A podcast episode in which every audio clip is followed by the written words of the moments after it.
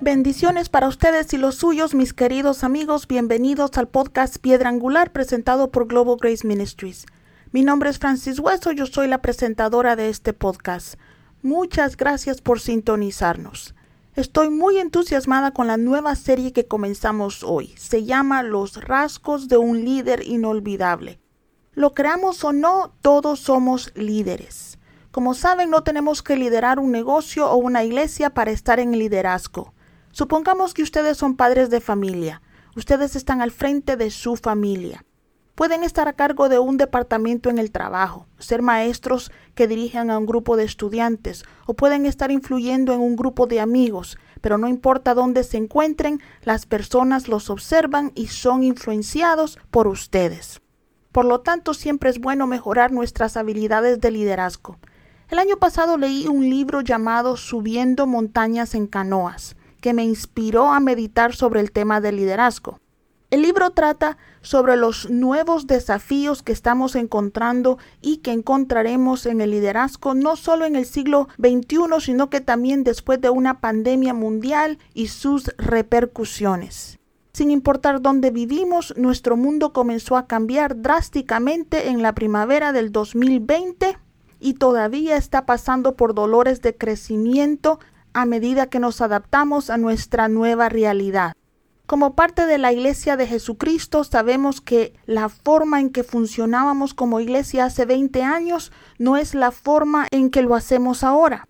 Y a menos que sigamos la guía y la dirección del Espíritu Santo, muchas iglesias cerrarán sus puertas no por pecado ni por la falta de finanzas o porque ya no son necesarias, Creo que el problema que encontrarán la mayoría de iglesias es la falta de adaptabilidad de sus líderes en un mundo que cambia rápidamente. Como líderes del cuerpo de Cristo debemos tomarnos unos momentos para reflexionar y evaluar nuestro trabajo.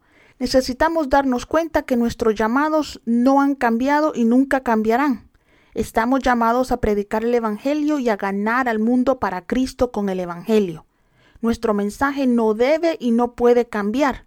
Jesús sigue siendo el único camino al cielo, pero nuestros métodos de presentar el Evangelio deben evolucionar. Creo que ahora más que nunca necesitamos predicar la Biblia y mostrarle al mundo una iglesia llena de poder de Dios para sanar, liberar y transformar. Necesitamos mostrarle al mundo cómo se ve, habla y vive un seguidor verdadero de Jesús. Y además de todo eso, debemos hacerlo de manera atractiva, y comprensible para las personas que nos rodean. Eso, mis amigos, no es una tarea fácil. Dado que creo que todo sube y baja en el liderazgo, en las próximas semanas compartiré con ustedes algunos de los rasgos del liderazgo bíblico que cada uno de nosotros necesita nutrir para cumplir el llamado de Dios para nuestras vidas en el tiempo en que vivimos. En esta serie analizaremos y aprenderemos de los ejemplos de liderazgo de dos líderes que dieron forma, inspiraron y lideraron un cambio permanente en sus respectivas sociedades. En los próximos dos meses estudiaremos las características del liderazgo de dos líderes inolvidables, que son David y Pablo. Así que con todo lo dicho, comencemos. Antes de describir qué hace que un buen líder sea inolvidable, debemos comenzar con una definición de un liderazgo inolvidable. El reto es que hay tantas definiciones de liderazgo como personas que lo han definido. Según Bill Gates, al mirar hacia el próximo siglo, los líderes serán aquellos que empoderen a los demás. El erudito estadounidense Warren Bennis dice que el liderazgo es la capacidad de traducir una visión en realidad. Aristóteles, el filósofo, dijo una vez, el que no puede ser un buen seguidor no puede ser un buen líder. Y puedo seguirles dando definiciones todo el día. Así que si bien no tenemos una definición establecida para el liderazgo, los ejemplos que acabo de darles pintan a un líder como alguien que tiene una visión u objetivo sólido, que sabe cómo motivar a las personas en torno a ese objetivo y que sabe quién puede aportar sus habilidades y cualidades para lograrlo. No ha habido un mejor líder en la historia o alguien que haya logrado lo que acabo de describir mejor que Jesucristo.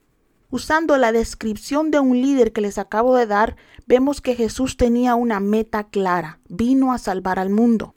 Su definición de liderazgo no era autoridad o poder, sino servicio. En Marcos 10:45 le dijo a sus discípulos que Él no vino para ser servido, sino para servir. Por lo tanto, motivó a las personas que lo rodeaban sirviéndoles. Su estilo de liderazgo es servicio. Comenzó a lograr su objetivo eligiendo el grupo correcto con las habilidades necesarias para cambiar el mundo en ese momento. Jesús no se rodeó de políticos, sacerdotes o filósofos. Eligió hombres que hablaban como las personas a las que intentaban alcanzar, que estuvieran dispuestos a sufrir y tuvieran habilidades para sobrevivir en cualquier lugar y que fueran enseñables.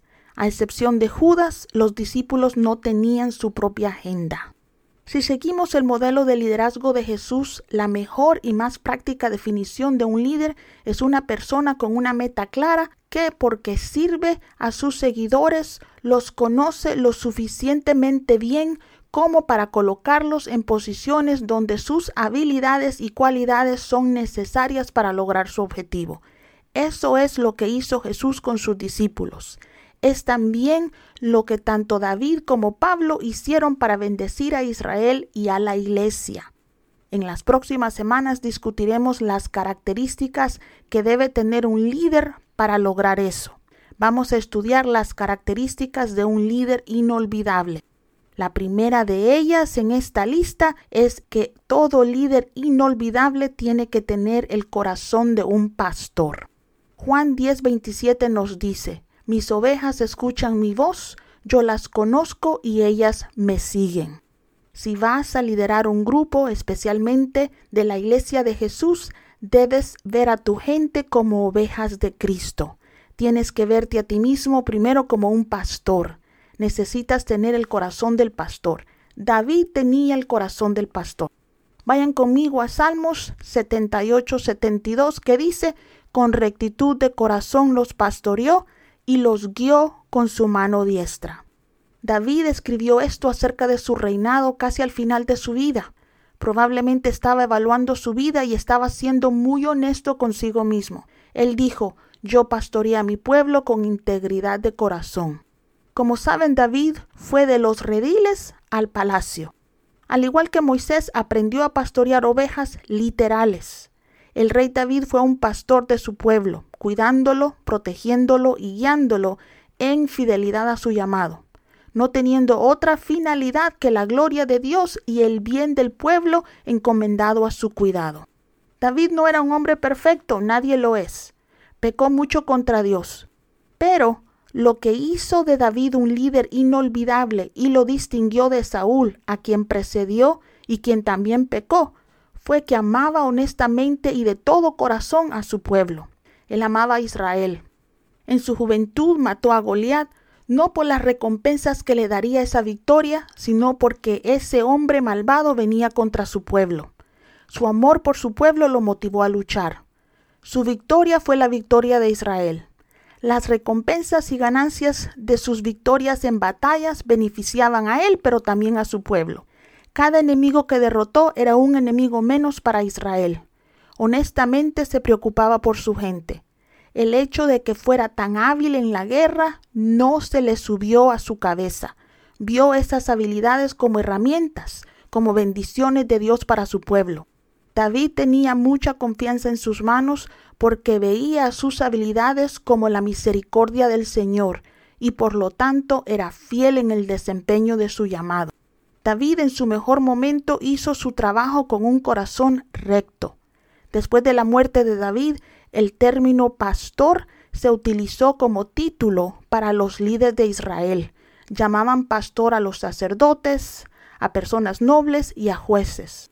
El profeta Ezequiel esperaba el tiempo después del exilio, cuando Dios resucitaría a su siervo David, hablando del futuro Mesías, quien sería el pastor de su pueblo.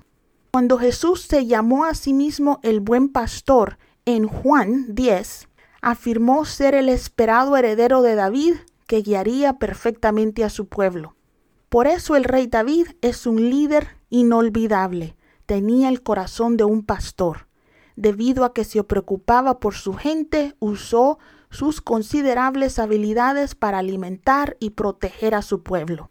Mi amigo, la razón principal por que las personas deben estar en el liderazgo debe ser porque se preocupan por su gente. Los líderes que no se preocupan por las personas que lideran se vuelven tiranos.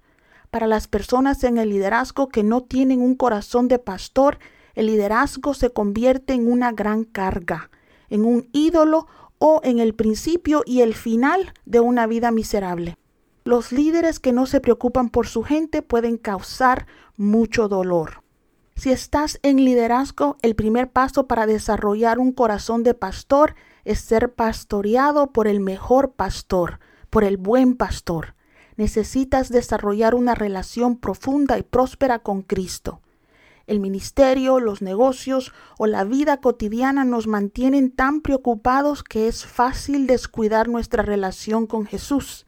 Sin embargo, es crucial que no permitamos que eso suceda. Juan 15:5 nos dice, Yo soy la vid, vosotros los sarmientos. Si pertenecéis en mí y yo en ustedes, darán mucho fruto. Separados de mí, nada podéis hacer. Apartes de Él, amigo mío, no hacemos nada.